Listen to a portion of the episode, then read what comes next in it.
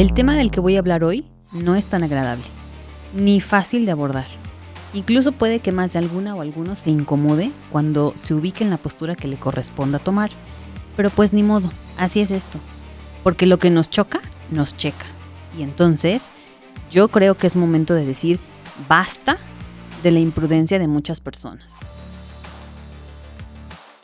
La verdad, a mí me molesta muchísimo la gente que cree tener autoridad para leccionarme y dictarme lo que yo debería hacer en muchos aspectos de mi vida. Porque según ellos es mejor así. O sea, según su opinión, evidentemente no solicitada, es válida y acertada. Razones por las que siento la imprudencia como patada de mula hay miles, pero de todas tengo una favorita. Que en casi todos los casos ellos también tienen un desastre con sus propias vidas. Entonces, como alguien que tiene más experiencia o edad, pero que no ordena su vida en puntos trascendentales, quiere venir a hablar sobre la mía. ¿Con qué peso moral juzga lo que no sabe? ¿Más razones? La imprudencia es transgresora, invade la privacidad del otro y en esencia afecta las relaciones a nivel muy profundo. Por ejemplo, cuando alguien ha opinado acerca de mi vida sin que yo lo haya solicitado, he sentido que me toman por tonta.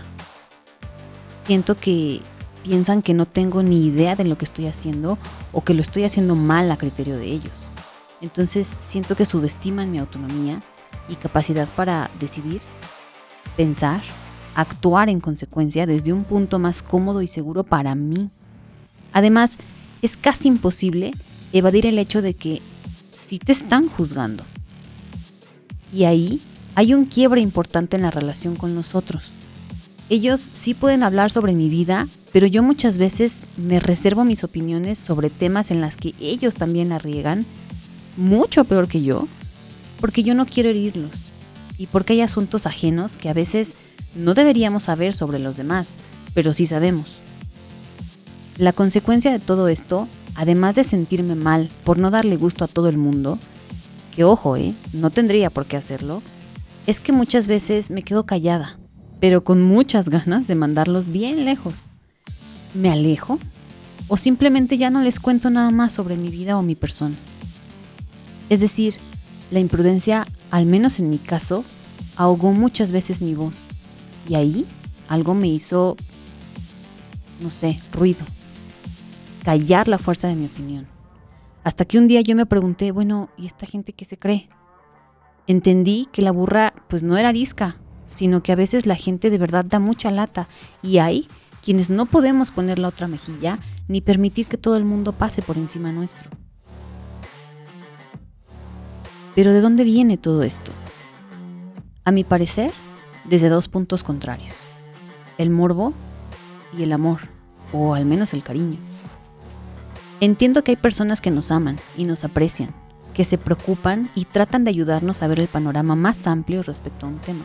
Entonces la bronca no es la intención, sino la forma en que nos comunican su sentir. Yo he aprendido que cuando alguien te cuenta algo, debes responder con esta pregunta. ¿Necesitas que te escuche o necesitas un consejo? Y vaya que la cosa cambia, porque marca un límite. Tal vez el que habla no está listo para escuchar un veredicto negativo, pero necesita sentir acompañamiento. O tal vez sí busca dirección y entonces, si nos piden una opinión, lo más correcto sería darla desde nuestra perspectiva y con sinceridad, porque pedir un consejo refleja la admiración o hasta la confianza que el otro siente contigo. Cuando se trata del morbo, pues ahí ni qué decir. El imprudente habla siempre desde la ligereza, nunca con la información completa, o sea que emite un juicio a medias y totalmente sesgado. Su opinión puede contener sus propias experiencias, sus prejuicios y sus temores. Entonces de ayuda, ahí no hay nada. Incluso la cosa se agrava cuando topas con pared y les marcas un límite. Se ofenden. Te dicen, uy, pues es que ya no se les puede decir nada porque por todo se molestan. Pero pues tú sabes, cada quien cuando en realidad, así como la imprudencia ha existido desde el inicio de los tiempos, siempre ha habido gente que sabe cuál es su lugar y guarda silencio ante todos los temas posibles que le son ajenos. La palabra imprudente que me he tragado muchas veces y que más me incomoda es la que tiene que ver con la maternidad. A veces me hacen preguntas respecto a esto en fiestas en sus casas y me cuesta mucho marcar el límite porque siento que me obligan a pelear en un terreno enemigo.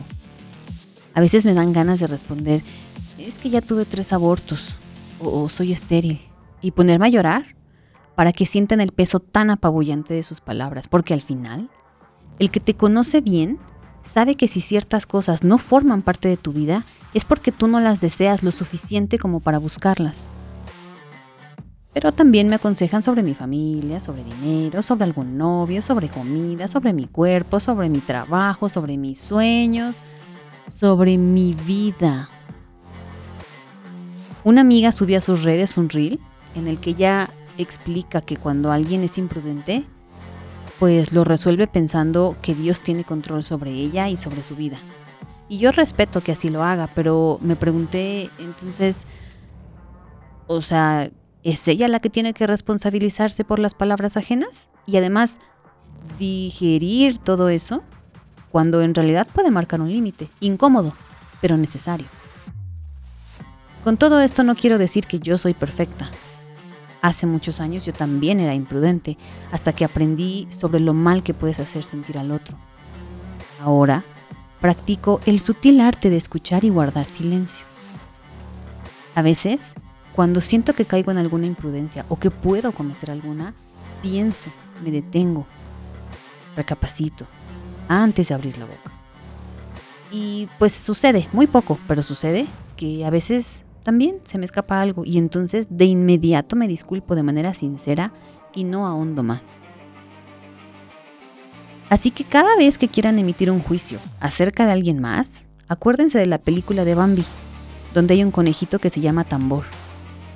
En alguna parte de la peli, Tambor empieza a irse de más con la lengua y su mamá le dice, si al hablar no has de agradar, será mejor callar.